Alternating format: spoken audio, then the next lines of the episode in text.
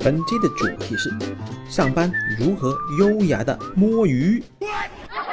我将会为你分享四个案例。我们先看一下第一个案例，这是一个上班摸鱼的经典案例。关键字刘慈恩，没错了，就是那个《三体》的作者刘慈恩。他在单位值班的时候构思了《三体》。刘慈恩是一位好员工。他为我们树立了一个在国企上班的典范。接下来分享案例二：我招聘了一名员工，他入职的岗位是 QA。这个岗位我们找了好久了，好不容易找到一名合适的了。他每天都很认真的去看我们的研发过程，我很欣慰，因为要成为一名合格的 QA，必须熟悉我们的研发过程。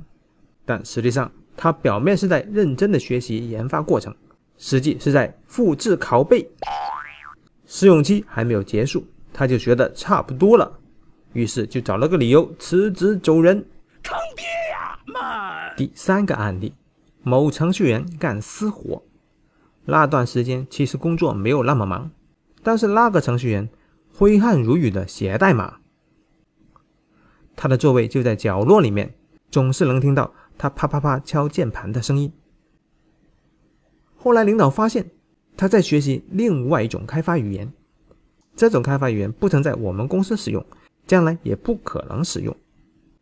领导并没有当场指出他的问题，后面就安排了很多工作给他，让他忙起来。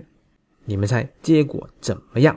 嗯，不到两个月，这位程序员已经学成了，他如愿的找到了合适的工作。跳槽了，坑爹呀！第四个案例，某产品经理经过他座位的时候，经常会看到各种花里胡哨的 UI 设计图，你还以为他正在非常的认真的在创作中，其实他是用这些东西在打掩护，演示他正在刷手机看八卦新闻。妈，讲了四个案例，我们来小结一下。上班如何优雅的摸鱼呢？首先，你需要一份可以正当摸鱼的工作。这种工作空闲的时间比较多，而且空闲是正常现象。比方说，第一个案例，刘慈恩在值班的时候脑洞大开，创作了《三体》。值班嘛，一般没有什么特殊的事情，你去做创作总好过在睡觉在看八卦新闻吧。嗯。第二。那就是你要明确，摸鱼并不是偷懒娱乐，而是抓紧时间为自己增值。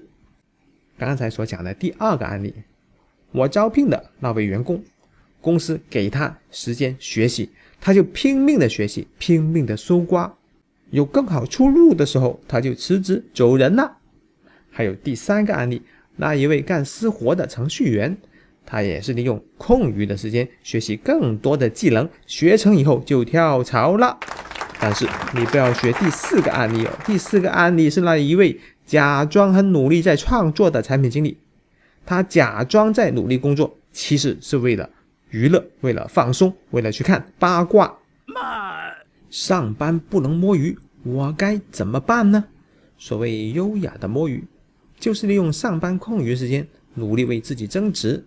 如果不能摸鱼，说明你没有空余时间，你很忙，那我要恭喜你了。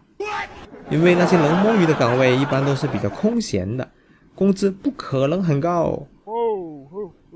努力摸鱼，无非就是为自己增值，去找一份不能摸鱼的工作。不能摸鱼的工作，工资一般会比较高。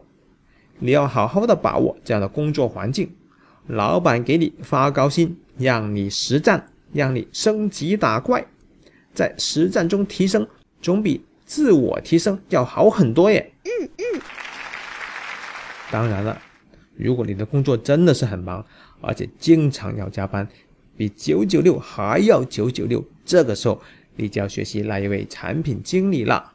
假装努力工作也是一种很重要的职场技能呀。我是球。本期的案例纯属艺术创作，如有雷同，祝你摸鱼成功。感觉不错的话，赶紧点个赞吧。下期再见。